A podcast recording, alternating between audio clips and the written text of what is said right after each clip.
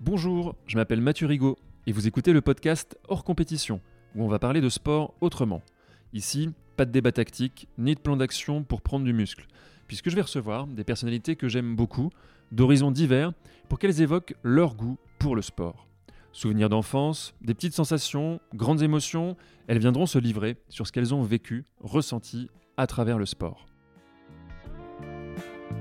Ça, pour moi, ça avait beaucoup de valeur. Enfin, je me disais, putain, si j'arrivais à mettre trois paniers euh, bah, sur un match d'interclasse et à faire que grâce à moi, on se qualifie, et ça, mais c'est jamais arrivé. Ouais, non, j'ai senti que ma phrase, elle, elle, euh, pouvait laisser penser que. Il y a une petite déception à la fin. Popol, Paul Lefrançois, le coiffeur du village, qui jouait en charentaise. Il jouait en charentaise et il était impossible à battre. C'est un immense plaisir de recevoir Vincent Delerme pour ce premier épisode. Mélodiste hors pair, il n'a pas d'équivalent pour poser des mots sur des instants, des sensations, sur tout ce qui est périphérique, pour reprendre son expression, et qui participe grandement à l'importance ou au plaisir que nous conservons des souvenirs. Avec lui, nous avons parlé athlétisme, balle de ping-pong, Jean-Paul Lotte, ou encore joie de voir ses enfants pratiquer un sport qu'ils aiment. Quand il a fallu choisir un sport, je sais même pas comment j'ai choisi ça. Peut-être parce que genre j'en faisais l'été et que, que j'étais pas mauvais. Mais j'ai fait du tennis de table en club à partir de, je sais pas, de 8-9 ans. Mais donc c'était mon sport. Je suis euh, pongiste. J'étais donc en Normandie dans un club euh, dans le club de Beaumont-le-Roger dans l'heure et j'étais toujours limite entre le niveau euh, départemental 1 et régional 2. Euh, quand j'étais en départemental, je jouais à Évreux, donc j'ai des gros souvenirs du gymnase d'Évreux. Euh, parce que souvent, voilà, soit j'ai finissais deuxième, soit premier. Et euh, par contre, des super mauvais souvenirs de, de, quand c'est au Havre ou à Rouen, parce que là, je me prenais des, je me prenais des tôles. Et c'était toujours euh, ouais, la banlieue de Rouen, Biorel, Grand Couronne, Petit Kévy, donc ces coins-là. Mais par contre, c'était des journées fortes à chaque fois. Je me souviens que me- me- mes parents m'amenaient.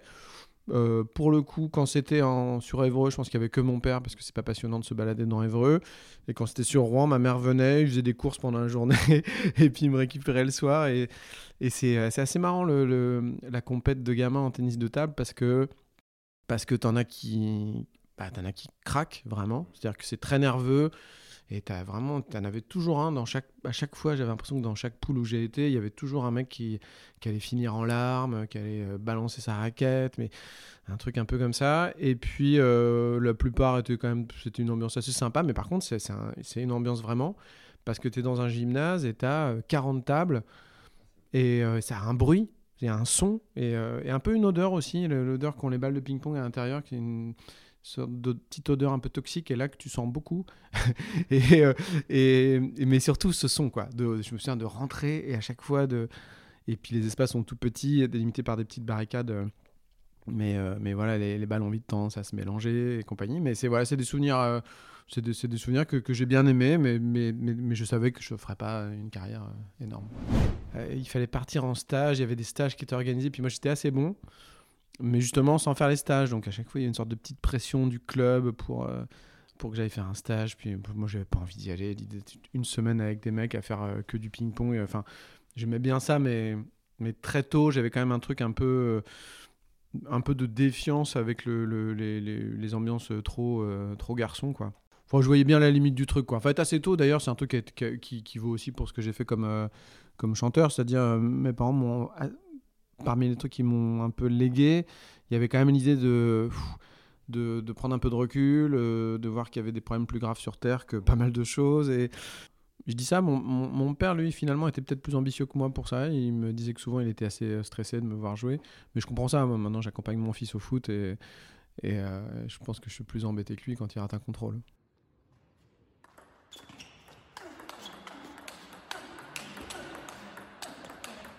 C'était le vendredi soir. Le vendredi soir à 20h, je me souviens. Et c'était. euh, ouais, c'était une sorte de, hangar avec, euh, avec une dizaine de tables. Et puis avec, euh, tu sais, des, des gars qui sont. ce qui est spécial en tennis de table, c'est que tu as des mecs qui restent classés et qui sont vraiment durs à battre en ayant euh, 55 ans. Avec un jeu, ce qu'on appelle en poussette. C'est-à-dire que tu remets tout, des mecs qui remettent tout. Notamment un, Popol, Paul Lefrançois, le coiffeur du village, qui jouait en charentaise. Il jouait en charentaise et il était impossible à battre. Mais lui, il y avait une sorte de petite légende, je sais pas si c'était vrai, mais genre, il avait euh, pas, joué en équipe de France à une époque, mais enfin bref, c'était un mec qui, avait vraiment été assez loin à un moment donné. Et euh, sachant que euh, je pense que c'est un sport où tu as pu jouer en équipe de France dans les années 60-70 tout en faisant un métier à côté. peut-être je dis n'importe quoi, hein. il va peut-être y avoir la famille de, de Jacques Secrétin qui va nous écrire. J'ai jamais trop compris d'ailleurs pourquoi on dit pongiste alors que quand tu fais du tennis de table en compète, on te dit il faut surtout pas dire ping-pong. Et pongiste, euh, ça vient de ping-pong. Donc voilà. Mais, euh, je trouve ça toujours hyper beau, les, raquettes sur les tables, ça dit un truc. Et puis c'est quand même un.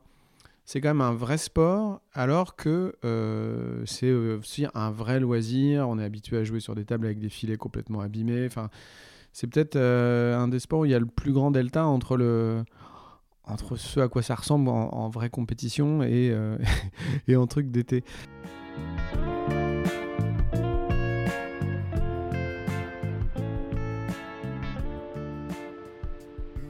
Après, à un moment, il y avait des, cours de tennis et, c'était c'est drôle parce que j'y pensais en venant euh, faire l'entretien avec toi, c'est que euh, aujourd'hui, quand tu es en retard à un rendez-vous, évidemment, tu peux laisser un message, tu peux prévenir et tout ça, mais là, ça fait vraiment le mec qui est, né en, 1912, mais, mais j'ai vraiment connu cette époque, évidemment, quand j'avais 15 ans, où il n'y avait pas ça, et où tu, tu donnais des rendez-vous à des gens euh, sur des cours de tennis, par exemple, et si la personne ne venait pas, bah, elle, elle venait jamais. Quoi. Ou si elle avait 20 minutes de retard, t'attendais en espérant que qu'elle arrive à un moment, puis elle finissait par arriver, elle t'expliquait pourquoi elle était en retard. Et, et, de fait, en fait, la plupart du temps, d'ailleurs, les gens étaient, étaient à l'heure, du coup. Mais c'était, euh, j'ai ce souvenir-là aussi, des fois, de jouer contre le mur en attendant euh, quelqu'un, un mec de ma classe avec qui on avait convenu de, faire un match. Ou, des, ouais, c'est lié à ça. Et c'est lié à ce truc un peu euh, qui paraît très dingue aujourd'hui t'as rien à faire d'autre que taper dans une balle contre un mur. Tu vas pas regarder ton téléphone pour euh, voir si la personne va arriver. Donc tu, tu tues le temps, tu n'as rien d'autre à faire que ça. Et tu es du coup euh, pleinement consacré à ce truc-là. C'est pas du tout un jugement de valeur pour dire que c'était formidable de, vivre ça, mais la question se posait pas. Quoi. Mais ça, ça maintenant, ça me, ça me fait un effet de repenser à ça. Et même à des fois où je pense que j'ai attendu presque une heure avant de me dire, bon, bah en fait, il viendra pas. Quoi. Mon, père, en fait, était, euh, a été entraîneur d'athlé euh, amateur, mais euh, il faisait du 400 mètres, lui, quand il était étudiant et quand il était, quand il était jeune. Et, et dans le coin où on était, il y avait un bon club d'athlé, le Neubourg, le Neubourg Athletic Club. Et, et, mon père était entraîneur bénévole en athlétisme. Tu as beaucoup, beaucoup de. Enfin, tu as plus de bénévolat que, que de pas bénévolat. Et, notamment, il a entraîné les débuts de deux frères jumeaux, qui, qui Pascal et Patrick Barré, qui ont été vraiment des, qui ont été médaillés olympiques, par exemple, aux Jeux Olympiques de Moscou en 80, sur 4 x 100 mètres. Ils ont été médailles de bronze du relais. Et euh, alors, je ne saurais pas te dire, mais je crois qu'il y a un, des deux frères qui a gardé très longtemps le record de France du 200 mètres ou du 200 mètres en salle ou un truc comme ça. Si, on fait une recherche, on trouvera. Et, et en tout cas, voilà, mon père, ça comptait beaucoup pour lui ce truc-là. Et je me souviens qu'il me faisait courir et il me faisait aussi sauter en longueur. Et il m'avait promis une médaille le jour où je, je sauterais 3 mètres, je me souviens. Et j'ai eu euh, cette médaille. Voilà, Je crois que c'est à peu près tout au niveau euh, compétition. Hein. C'est pas que j'étais contre la compétition, mais j'avais, j'avais pas, euh, j'avais pas ce truc-là, non, spécialement. Je, enfin, je réfléchis en même temps que je te parle, parce que finalement, c'est des sujets sur lesquels on, on revient pas très, très souvent. Mais non, j'ai des trucs après, c'est drôle, parce que je sais que l'entraîneur qui s'appelait Thierry, mon entraîneur de, tennis de table, sa grosse phrase quand ça commençait à ronronner un peu à l'entraînement, c'est il disait toujours euh, on n'est pas au club med. Euh, mais il le disait en hurlant. Et, euh, et, le club med, du coup, pour moi, quand on parle du club med, je vois toujours un truc, alors qu'il voulait parler de l'inverse, évidemment, mais je vois un truc hyper qui me stresse complètement, qui me donne l'impression, si quelqu'un dit le mot club med, j'ai l'impression que, que j'ai mal bossé toute la journée, que j'ai rien foutu et que, ouais, j'ai inversé le truc. Je suis content qu'on ait fait ce point sur le club med. Euh, j'adorais danser sur des trucs, euh, des, des, musiques que mes parents écoutaient. Enfin, j'adorais faire de la place dans la maison pour danser. Et un jour, ma mère m'a dit euh, Mais tu, tu veux pas, si tu veux, il y a une école de danse à, Beaumont, on pourrait t'inscrire, enfin, si tu as envie, tout ça. Et j'ai dit oui. Et en fait, c'était vraiment, c'était vraiment old school, quoi. C'était fallait mettre un collant. J'étais le seul garçon. Il fallait que je mette mon collant pour, pour faire ce truc. Et je me souviens de que moi j'étais nul en plus en fait finalement en souplesse et tout ça. Il y avait un truc qu'il fallait faire l'araignée. Je crois que c'est très connu l'araignée c'est un truc que tu te mets à l'envers euh, les mains en arrière, et tu fais une sorte de pont comme ça, tu vois, et les mains au sol et les pieds au sol. Et, et j'étais vraiment mauvais. Enfin, j'ai je crois que c'était personne me l'a dit mais je, sens, je sentais bien quoi de moi-même. Je me suis dit faut, faut, faut arrêter ça. Donc j'ai pas dû faire très longtemps. J'ai dû faire un an peut-être juste une année. Et c'est un mais c'est quand même aussi un truc là comment dire le fait d'être euh, d'être en province aussi c'est des ambiances là tu vois je te dis je te parlais de ce hangar où on faisait du ping pong c'était une ambiance ce truc cette école de danse c'était dans des ouais une sorte pareil de de, de grange un peu retapée il y, a, y, a, quand même souvent des, ouais, des souvenirs de ça. Même le, même le gymnase qui était euh, à côté, enfin qui, qui était celui de, où on allait quand on était au collège, il était, je sais pas, c'était au milieu de la, des prairies. Et donc, enfin, c'est pas la même chose. Je vois pour mes enfants qui, moi, je suis maintenant parisien, j'ai deux garçons.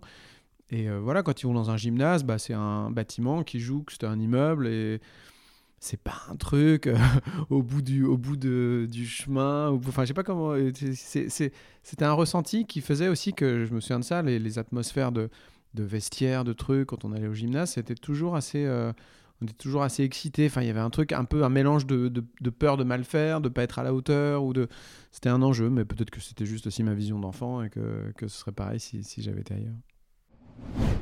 Je me souviens des interclasses de ce truc où tu avais vraiment envie de de briller parce que parce que souvent il y avait les filles de ta classe qui te regardaient jouer. Enfin c'était ça pour moi ça avait beaucoup de valeur. Enfin je me disais putain si j'arrivais à mettre trois paniers euh, sur un match d'interclasse et à faire que grâce à moi on se qualifie et ça, ça mais c'est jamais arrivé et ouais non j'ai senti que ma phrase elle, euh, pouvait laisser penser que il y a une petite déception à la fin et, et alors après euh, il y a eu un moment où les interclasses sont devenues vraiment marrantes c'était quand à partir de la première, parce que j'étais dans une classe littéraire, on n'était que trois mecs. Et donc euh, là, bah, on se prenait des tôles, euh, évidemment. Euh, on était trois mecs en plus, pas non plus, pas non plus des bûcherons, les trois garçons. Donc, donc voilà, donc c'était plutôt drôle. À chaque fois, on se faisait sortir, mais, mais c'était bien. On était hors compétition, et ce qui, a toujours été un truc important pour moi. parce que c'est vrai que ça, me, peut vite me stresser. L'idée de qu'il y a une attente, que j'aime bien essayer d'inventer un chemin où, euh, où on te parle pas. Tu j'ai fait un film il y a deux ans, je me suis débrouillé pour être dans, quand tu es dans, je crois, moins de cinq salles à Paris, on comptabilise pas tes entrées, par exemple. Et donc, j'avais pas du tout envie qu'on me dise, euh, voilà, on est mercredi, on a fait tant d'entrées, je veux, je veux jamais m'inscrire dans ce truc-là. Parce que parce que tu es, toujours, euh, toujours perdant en fait. Enfin, sauf, sauf en promo, à tête foutue à poil en couverture de Paris Match. Enfin, tu vois, enfin, à jouer le jeu euh, incroyablement. Quand tu fais un truc un peu. Qui, qui, qui, est un peu intimiste et compagnie, avec ma manière de faire, évidemment, ça va jamais être un truc de, de folie furieuse sur les scores de vente. Donc, euh, donc tu as tout à y perdre. Et donc, euh, je vais essayer toujours de me mettre à, part et de dire Oh, euh, ok, ok, on n'est pas dans cette course-là, on est à un endroit ailleurs, on fait le truc qu'on a envie de faire. Et puis, s'il y a des gens qui aiment bien ça, tant mieux. Mais, mais voilà, je cherche pas à faire 51%. J'ai cru me noyer une fois à la piscine. vraiment, là, on va loin dans le à la piscine de Bernay où on avait. Ah oui, non, on nous faisait faire le tour du bassin euh, pour les gens qui ne savaient pas nager en s'accrochant au bord. Euh, ah, tu fais une tête qui a l'air de dire que ça se fait dans d'autres euh, endroits et que c'est un classique. Et donc, il fallait faire le tour en s'accrochant. Évidemment, évidemment, les gens qui ne savent pas nager sont morts de trucs quand tu as 8 ans et demi et qu'on te dit ah bah, tu vas aller là où tu pas pied et tu vas juste t'agripper. Et évidemment, à un moment donné, j'ai lâché le truc et j'ai pas réussi à le rattraper. Et je me disais que je me rendais compte qu'autour personne ne se rendait compte que je savais pas nager et je me suis dit ah bah là voilà c'est c'est la fin de ma vie. Et, et en fait non j'ai dû être sauvé par, euh, par quelqu'un sans doute. Autant j'avais vachement besoin de j'avais vachement envie d'être intégré et tout ça. Mais après je te dis ça je me souviens que, que ça comptait beaucoup euh, au moment euh, quand tu fais les équipes d'être choisi dans les premiers tout ça. Ça aussi ça, ça, ça comptait pour moi. J'ai un peu juste gommé ce truc là avec le temps sans doute. Mais, mais oui, oui, c'est sûr que bah, t'as pas 12 milliards de moyens de, de t'intégrer. Je me souviens d'un. Il y avait un mec, par exemple, lui qui était nul en sport. Et lui, son truc, c'est qu'il te demandait, euh, ça c'était peut-être plus au collège, il te demandait euh, ce que tu aimais bien comme musique et tout, et il découpait à l'infini des photos. Alors moi, j'avais dit que j'aimais bien The Cure, et il me découpait des photos de Robert Smith, j'avais il me les apportait. Et c'est vrai que c'est assez. Euh, et je me souviens d'un autre gars, euh, plus tard au lycée, qui on du sport, mais qui lui chourait des trucs dans les magasins pour les offrir euh, aux gens de sa classe, mais vraiment, en fait, effectivement, c'est des âges où tu as, as, super envie d'être aimé des autres, donc, euh, donc tu es prêt à tout. C'est terminé, ah oui, ils veulent garder en souvenir, donc victoire, victoire de l'équipe de France dans ce championnat d'Europe, première victoire française dans une compétition de cette envergure. Ça y est, on l'attendait, on l'attendait depuis. J'ai un truc qui m'a marqué, c'est que euh, moi je suis de 76 et euh, France-Allemagne 82, on est dans les Landes et je, et je m'en fous complètement, c'est-à-dire que je ne vois même pas ce match. Je me souviens que de faire une, une promenade avec ma mère pendant que mon père est allé voir le match. Et, et, donc ça me, ça me marque parce que à partir de l'Euro 84, deux ans plus tard, je suis à fond. C'est vraiment euh, la compétition qui me fait le plus d'effet, le France-Portugal 84. Mais donc à deux ans près, tu passes d'un truc où vraiment ça n'existe pas du tout, quoi. Mais vraiment, euh, je me souviens même pas euh, que mon père, qui devait sûrement être déçu ce soir-là, je me souviens pas de sa déception. Enfin, tu vois, ça ça ne c'était on-off. Et ça, c'est, c'est vrai que souvent tu ramènes ça aussi après une fois que tu as des enfants, tu, tu essayes de, comme avec un papier calque, de voir si les choses se reproduisent, si ça s'inscrit de la même manière. Et tu as ça aussi même pour quand tu leur montres au-delà du sport, quand tu, leur, tu as un super souvenir d'un film que tu as adoré, puis tu veux leur montrer, puis tu te dis Ah non, mais en fait, ce truc-là, j'avais quand, même, euh, quand même 16 ans quand je l'ai vu, euh, j'en avais pas 12. Et, et, et parce qu'à quelques années près, c'est quand même très différent. Et donc voilà, donc ça c'est un. Je me souviens que, que ça m'intéressait pas vraiment, mais d'une manière générale, ça devait être le sport parce que les, mes premiers souvenirs très forts de sport, c'est les Jeux Olympiques de Los Angeles qui sont aussi en 84. Donc j'ai 8 ans et, voilà, on s'était relevé dans la nuit avec mon père pour voir Carl Lewis. Et puis euh, c'est un truc que, avec mon, de temps en temps avec mon père qu'on adore, enfin qu'on voilà, qui a compté pour nous, ces trucs où tu te réveilles, tu te mets un réveil et tu regardes le truc en, en direct. J'ai un souvenir hyper fort de, la première finale de la Coupe du Monde en 87 de rugby, pardon. Euh, et, et, nous on n'a pas la télé, donc il trouve, c'est chez le prof de sport euh, de mon collège, qui était un collègue, ma mère était prof euh, dans ce collège-là aussi, un collègue qui, en plus, l'anecdote, l'anecdote est forte, enfin, est forte pour moi en tout cas, c'est que sa maison à ce mec-là, c'est la maison qu'après mes parents ont racheté 2-3 euh, ans après et où j'ai vécu, genre de, à partir de mes 10 ans et où mes parents sont toujours. Donc la première fois que j'ai découvert cette maison, c'était à 3h30 du matin pour aller voir France-Nouvelle-Zélande euh, en finale et un, match en plus où la France avait pas vraiment, euh, avait jamais eu vraiment, jamais été en position de, gagner, de renverser le match. Mais c'était euh, voilà, c'est des ambiances comme ça. Et finalement, finalement, ces trucs-là, c'est pas si périphérique que ça. Enfin, je veux dire que c'est un sens de, raconter ces trucs où on se lève la nuit parce que finalement, j'associe beaucoup à des grands souvenirs de sport aussi, des atmosphères, de choses à côté j'ai toujours euh, du mal avec la performance pure. Et, par exemple, tu vois, je fais très peu. J'en ai fait une fois une émission, je crois que c'est sur Europe 1 de sport pur où il fallait parler un peu par un spécialiste parce que tu viens euh, comme chanteur qui aime bien le sport. Mais quand même, mine de rien, tu te rends compte qu'assez vite, pour, pour, euh, pour te faire accepter, toujours la même idée, de, des gens qui sont là, il faut que tu montres que tu connais euh, des, des, temps de, de, passage euh, au 3000 mètres type, n'importe quoi, mais tu vois, des trucs très précis. Et toi, du coup, là, tu, commences à être comme un mauvais élève qui a, qui a mal révisé son bac. Et, et, le sport, je trouve c'est pas ça. Enfin, en tout cas, moi, je me sens assez proche aussi des des filles là-dessus, même si je suis le, beaucoup le foot et tout, mais de cette manière de se dire, bah, moi, je, je, regarde que les grands matchs parce que je sens que c'est un moment où la ville euh, euh, se met à vibrer, et qu'il y, a quelque chose d'un peu plus euh, collectif, ou qu'il y, a une atmosphère en tout cas. On est parti de 84, et ça, c'était déjà un grand souvenir, le France-Portugal, parce que je me souviens que mes parents avaient loué la télé pour qu'on suive 7 euros. Parce qu'en fait, ils n'avaient pas la télé, mais ils la louaient toujours 3 semaines par an. Au moment que je choisissais, ils me disaient pendant 3 semaines, tu regardes tout. Comme ça, tu sais, dans la cour, t'as pas l'air d'un con, euh, tu connais les maîtres de l'univers, euh, Albator, euh, tu peux parler de, des trucs, enfin, t'es pas, pas largué. Et donc, donc il, quand il y avait une grosse compète de sport suivie, il l'a loué.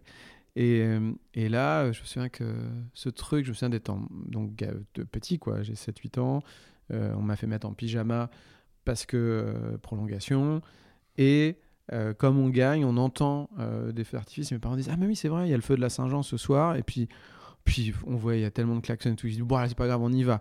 Et, tout. ils me disent, bah vas-y, je mets un manteau. Bah c'est pas grave, tu vas en pyjama. Et donc je me souviens d'aller en pyjama avec un manteau euh, vers, les, vers les terrains de foot de Beaumont où il y avait un grand feu de la Saint-Jean et tout le monde était tellement heureux. Enfin, c'était Un truc, euh, truc génial, tu vois, je t'en parle comme ça. Bah, 2018, pour moi, ce qui était fou, euh, c'est que j'ai un, fils qui est de euh, 2007 et un qui est de 2010. Donc je me suis putain, mais genre. Et qui sont mais, passionnés de foot, mais, mais grave. C'est-à-dire qu'ils connaissent vraiment euh, à fond euh, Georges Best. Enfin, tu vois, c'est vrai, non, ils sont vraiment, vraiment, c'est leur gros truc. Et euh, ça prend beaucoup de place pour eux. Et là, je me dis, en fait, gagner une Coupe du Monde quand t'as euh, 7 et 10 ans, mais c'est bon, qu'est-ce que tu peux espérer de mieux, quoi.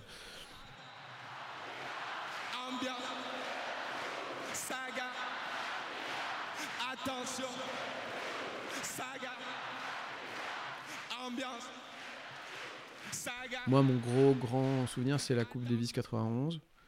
Mais euh, ça joue beaucoup aussi sur le truc que je te disais, des choses autour, parce que c'est un moment où je suis en seconde, je suis hyper amoureux, et, vraiment d'une fille avec qui je, sors depuis peu de temps, et pour moi, c'est assez miraculeux, parce qu'elle est vraiment, euh, je la trouve vraiment euh, magnifique, cette fille, et je n'osais même pas espérer qu'il puisse y avoir une histoire avec elle.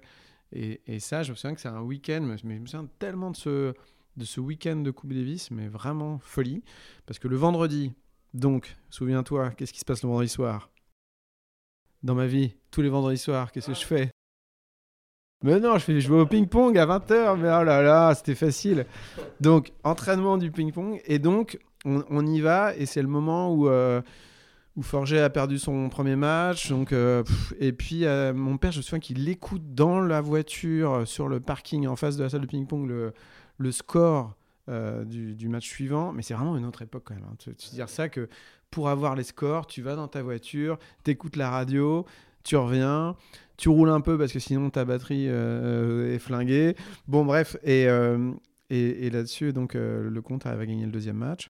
Le samedi, ma mère, qui, fait des, était prof, mais euh, qui fait aussi des livres pour enfants, signe au Salon du Livre de Montreuil. Donc, on va en voiture à, Montreuil. Et je me souviens que je cherche partout dans le Salon du Livre s'il y a une télé. Évidemment, rien du tout. Et on dîne le soir chez mes, mon- oncles et tantes qui habitaient en banlieue parisienne. Et là, je regarde des résumés du double euh, qu'on a gagné contre Flax et Guzo. Et puis le dimanche, euh, voilà, le dimanche là, j'ai vraiment bien tout vu. Mais c'est drôle parce que c'est un énorme souvenir. Alors que j'ai pas vu le deuxième simple, j'ai pas vu le double. Et, j'avais une VHS du troisième jour où je me souviens qu'à chaque fois, euh, à chaque fois qu'il j'arrêtais l'enregistrement, à chaque fois qu'il y avait une balle de break ou, ou une balle importante, parce que j'avais peur que ça me porte la poisse. Et donc cette VHS n'a- n'avait aucun intérêt parce qu'il n'y avait aucun des points importants dessus.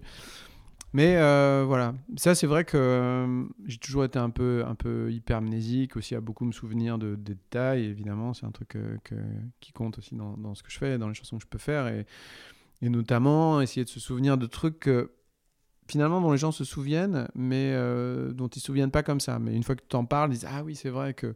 Déjà, moi j'essaie d'aller sur cette zone-là en tout cas, mais il y a beaucoup de trucs aussi que je ne déterre pas parce que je sais que là, en fait, tout le monde s'en fout. Enfin, tout le monde est. Ouais, je perdrais tout le monde. Et, sur ce- cette rencontre de Coupe Davis, par exemple, il y a un truc qui me fait un effet euh, très fort. C'est souviens, à la fin, c'est un moment où les, commentateurs, donc Michel Drey et Jean-Paul Lotte, euh, Jean-Paul Lotte vient de se faire opérer euh, une opération assez grave de l'estomac, je crois. Et euh, il a failli vraiment y passer.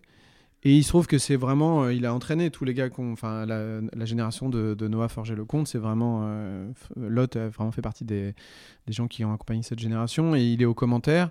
Et à la fin du match, euh, il y, a une ambiance de folie à, à Lyon, dans le stade et tout, et, on entend juste euh, Mich- euh, Michel Drey ne parle plus, et on entend juste, alors qu'on voit tout le monde à bloc, euh, un bruit de clap, clap de main, mais vraiment ça fait.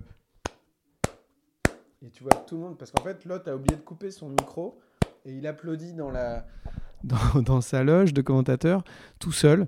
Et, et c'est hyper, euh, hyper émouvant. Et après, Dre, c'est assez, assez touchant parce que, avec pas mal de tact, il dit euh, Oui, je crois que Jean-Paul, vous étiez très ému euh, tout à l'heure. Mais tu vois, c'est une autre époque parce qu'aujourd'hui, le truc serait hyper monté en épingle. Il y aurait un plan de raccord sur eux parce qu'il y avait déjà des, des moyens. Enfin, ils étaient filmés aussi entre les matchs, tu vois. Mais mais, mais juste on a on a senti ce truc là voilà c'était euh, et puis euh, voilà donc c'est c'est euh, et puis le lundi matin revenir au lycée avec cette fille incroyable.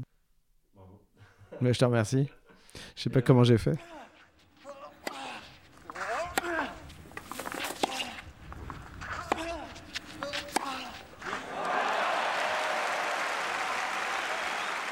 En fait, Roland Garros, ma théorie, c'était que c'est quand même une saison, quoi. Et c'est enfin, un, un moment de l'année qui est tellement parfait, quoi. Le truc où t'as plus cours, ou, euh, si t'as cours, t'as le bac à réviser. Enfin, c'est un truc un peu. euh, soit c'est un moment où t'es complètement libre, soit au contraire, t'as ce truc qui est un peu stressant, mais finalement, t'es un peu.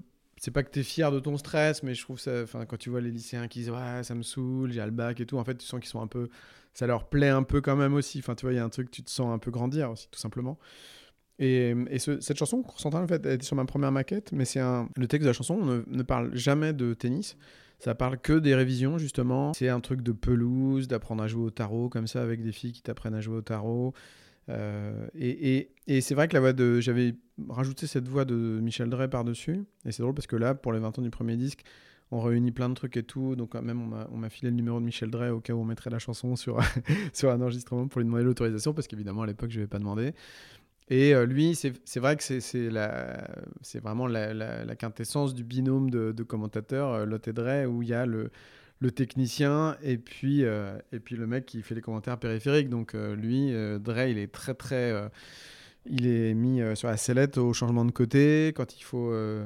quand il faut faire un commentaire sur Enrico Macias euh, qui est dans les tribunes ou euh, sur le chapeau d'une dame, enfin tu vois, je vois que souvent les gens pour se moquer ils disaient euh, joli chapeau madame, enfin tu vois mais c'est euh, mais c'est drôle parce que parce que ça c'est pareil, on est vachement fa- fabriqué quand même par le par la voix des commentateurs de, sa génération. Je pense que il y a vraiment des gens qui ont découvert le foot avec Gilles Hardy. Pour eux, c'est c'est une voix qui sera indépassable. Alors que pour moi, Gilles Hardy, c'est un mec qui est arrivé, je sais pas, je devais avoir 22-23 ans.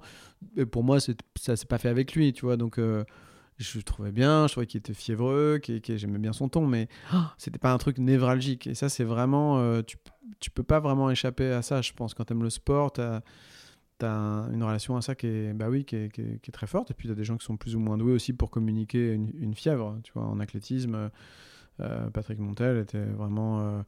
Euh, évidemment que lui, beaucoup de gens lui reprochaient d'avoir trop de fièvre et de, du coup, certaines approximations ou de dire trop tôt. euh, ah bah lui ça c'est fou c'est foutu il reviendra pas et puis en fait finalement la personne l'athlète revient mais en même temps c'est tellement facile de, de rien dire tu vois de rien pronostiquer et, en clé si tu mets pas un peu le feu dans les commentaires euh, c'est dur et euh, là on l'a vu là récemment là, c'était c'était pas c'était pas joyeux ouais. Il y avait quand même quelque chose ouais, qui, me- qui, qui me touchait dans et puis encore une fois comme mon père avait ce truc de, de rapport à l'athlétisme c'est je crois que c'est comme les gens qui aiment le rugby qui t'expliquent euh, à juste titre hein, que, que dans les le public de rugby c'est très respectueux il va pas y avoir des hymnes sifflés. Euh, évidemment, il y a cette culture aussi de de, de, de- de pas trop s'écouter, d'être capable de jouer euh, à la façon Jean-Pierre Rive avec, euh, en pissant le sang. Bon, euh, c'est extrême, mais c'est sûr qu'il n'y a pas cette culture du foot de- d'en rajouter ou de. Mais même, euh, là je parle de la blessure physique, mais mais il y a ça, par exemple, même un, joueur de rugby qui va rater un drop, il va jamais euh, se mettre les deux mains dans les cheveux en regardant à l'infini la barre, comme fait un footballeur quand il vient de rater le cadre, ou, ou les mains sur la bouche comme ça, euh, genre comment j'ai pu rater ça, mais il y a quand même un truc de... C'est pas possible, quoi, de, de, de, de vraies chochottes, quoi, des, footballeurs là-dessus, c'est étonnant. Et c'est des codes, parce que pour le coup, après, tu vois les gamins, ils font pareil, ils ratent le, cadre et puis ils se mettent les, les deux mains euh, comme ça en, prière sur la bouche. C'est bon, vas-y, euh, re- replace-toi en défense et puis c'est tout. Mais euh, en clé, il y a vraiment une culture de ça aussi, de, bah, du public sympa. tu, vas, tu vas quand même rarement voir des gens qui vont se foutre sur la gueule dans un, dans un stade de- d'athlétisme. Peu de jets de bouteilles sur les pistes d'athlé. Et j'ai et j'ai cette sensation aussi de, sur les Roland Garros de trucs où tu, où tu retrouves les gens de ta classe et tout le monde a suivi le même truc euh, en même temps, ou alors tu apprends la nouvelle à d'autres gens. Ce, ça, c'est sûr que c'est pareil, ça a un truc à bouger. euh, la, la parole des gens, euh, enfin, les gens te donnaient des infos, quoi, alors qu'aujourd'hui, tu, tu, tu peux les avoir très, très vite sur ton téléphone. Mais ça, c'était marrant, ce truc-là.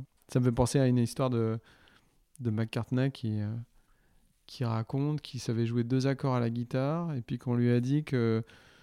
On lui a parlé d'un mec euh, qui habitait dans l'autre partie de Liverpool, à l'opposé de là où il habitait, qui savait jouer l'accord de sol.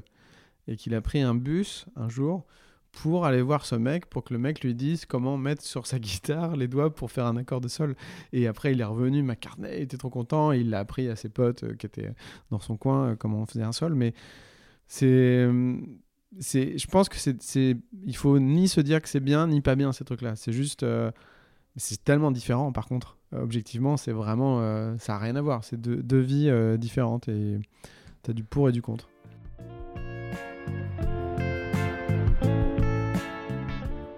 Oh, j'ai oublié de te parler d'un événement important du village de Beaumont-le-Roger. Le mec qui était notre prof de sport euh, pour l'école, euh, il y avait un prof à l'école, mais qui était un mec extérieur, c'était un joueur de foot de, Beaumont. Il s'appelle Christian Tilly. Figure-toi que son frère, il s'appelle Benoît Tilly, jouait à Toulouse. C'était un défenseur au TFC dans les années 80. Ils avaient une bonne équipe à, Toulouse. Euh, et ils ont joué contre Naples en Coupe d'Europe. Il était au marquage de Maradona et Toulouse a éliminé Naples, le Naples de Maradona. Donc, je connaissais le frère du mec qui avait euh, éliminé Maradona et ça, c'était pas rien euh, comme gros événement. Je cours un peu, ouais. Bon, quand tu, notamment quand il y a des concerts qui approchent ou quand. Bah, c'est vrai que c'est important. J'aime bien les gens qui sur scène, tu vois. Moi, évidemment, que j'ai souvent parlé de Souchon, c'est un peu ma, petite idole euh, de chansons françaises. Mais ce que j'aime bien chez Alain, c'est qu'il a toujours une allure adolescente, que tu le vois arriver sur scène, il, il a une manière de bouger. La- la chanson, c'est quand même un. C'est un truc que tu dois te dire au moins de loin que la personne elle a un truc un peu ado quoi tu vois et, et ça et qu'il y a cette légèreté là si euh, la personne arrive tu sens qu'elle est essoufflée qu'elle est que ça rebondit pas ça c'est pas un truc de d'être sexy ou d'être glam et tout c'est juste euh, voilà de paraître être dans une sorte de vie un peu légère. Et donc euh, donc, donc ça oui ça ça compte de, de garder ça pour pour aller sur scène. Mais non sinon je, je, réserve pas des cours de tennis et tout ça c'est vrai. Trop peu je devrais le faire.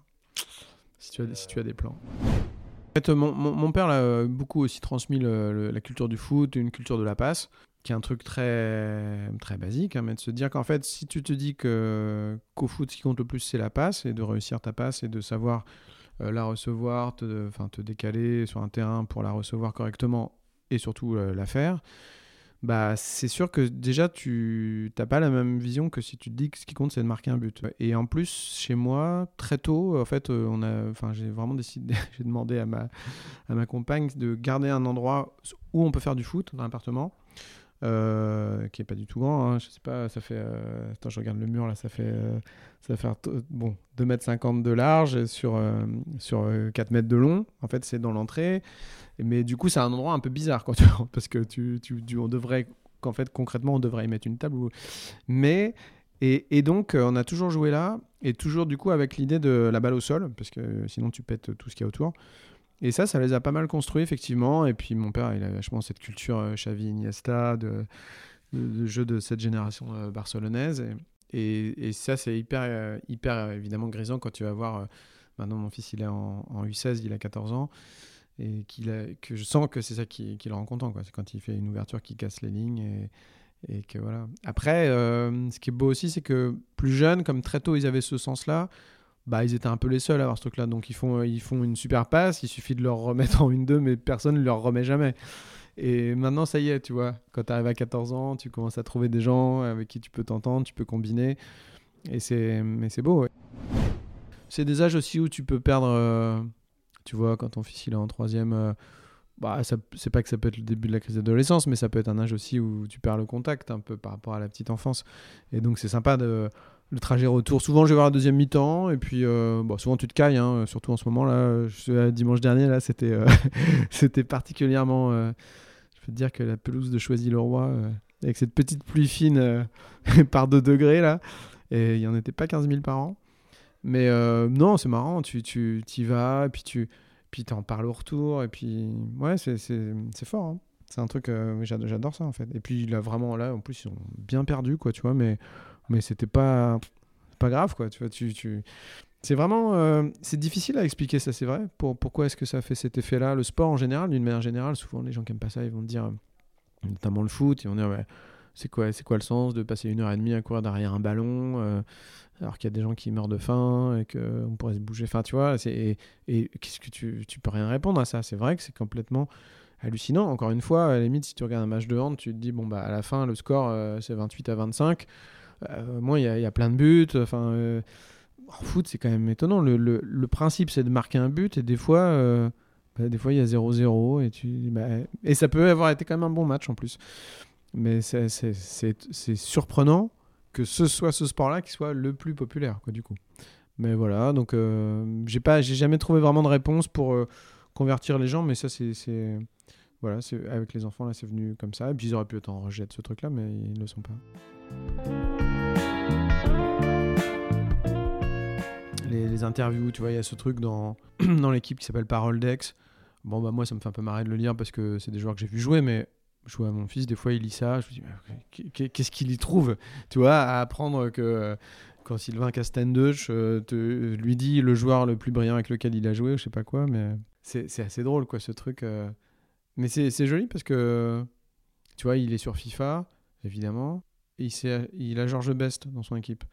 Mais vraiment, c'est marrant parce que Georges Best, il a sa coupe de cheveux de Georges Best au milieu, au milieu de tout le monde. Et c'est complètement dingue. Quoi. À chaque fois, je, me, je suis toujours halluciné qu'il soit content d'avoir Georges Best, mais apparemment qu'il est très bon hein, sur FIFA. Je, je- je le conseille. Eh bien, je m'appelle Vincent Delerme. Euh, je suis chanteur. Chanteur, de, chanteur au piano, de chansons françaises euh, à tendance un peu mélancolique, mais euh, pas que, mais quand même pas mal aussi. Et voilà. Non, écoute, je sais pas, qu'est-ce que. Ça va ça? Tendance mélancolique. Merci beaucoup à Vincent d'avoir joué le jeu à fond pour ce premier épisode d'Hors Compétition. Vincent Delerme vient de rééditer le livre photo Paris et a sorti en parallèle une chanson inédite qui s'appelle Paris donc et qui est disponible sur toutes les plateformes de streaming. J'ai cru comprendre que l'année 2024 allait être assez intense avec je crois un nouveau film et en attendant le dernier album en date est un double album souvenir comme une histoire créé pour ses 20 ans de carrière. La première partie retrace la carrière de Vincent tel un documentaire musical avec quelques inédits, et la deuxième partie comme une histoire sans parole et comme le titre l'indique, un album instrumental. Et puis un petit conseil perso, je ne peux que vous conseiller d'écouter ou réécouter l'album À présent, qui est pour moi absolument magnifique et qui m'accompagne toujours depuis sa sortie en, en 2016. Voilà, ce premier épisode d'Hors Compétition est terminé. J'espère que vous avez aimé et je vous dis à très vite.